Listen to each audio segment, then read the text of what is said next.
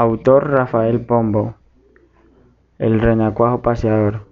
El hijo de rana, Ren Renacuajo, salió esta mañana muy tieso y muy majo, con pantalón corto, corbata a la moda, sombrero encintado y chupa de boda. Muchacho, no salgas, le grita mamá, pero él le hace un gesto y orondo se va. Hallo en el camino a un ratón vecino y le dijo, amigo, venga usted conmigo. Visitemos juntos a la doña ratona, y habrá francachela y habrá comilona. A poco llegaron y avanza ratón, estiras el cuello, coge el aldabón. Da dos o tres golpes, preguntan, ¿quién es? Yo, doña ratona, beso a usted los pies. ¿Está usted en casa? Sí, sí estoy, y celebro mucho ver a ustedes hoy. Estaba en mi oficio, hilando algodón, pero eso no me importa, bienvenidos son. Se hicieron la venia, se dieron la mano, y dice Ratico, que es más veterano. Mi amigo el de el de verde rabia de calor, démele cerveza, hágame el favor. Y en tanto que el pillo consume la jarra, mandó la señora a traer la guitarra, y a Renacuajo le pide que cante versitos alegres, tonada elegante.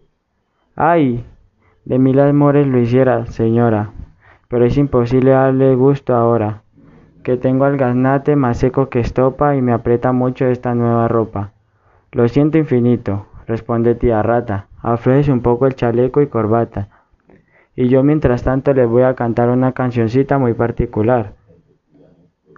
Más estando en brillante función de baile y cerveza y guitarra y canción. La gata y sus gatos salvan el umbral, y vuélvese aquello el juicio final. Doña Gata Vieja trincó por la oreja al niño ratico maullándole. ¡Hola! Y los niños gatos a la vieja rata, uno por la pata y el otro por la cola. Don Renacuajito, mirando este asalto, tomó su sombrero, dio un tremendo salto y abrió la puerta como mano y narices.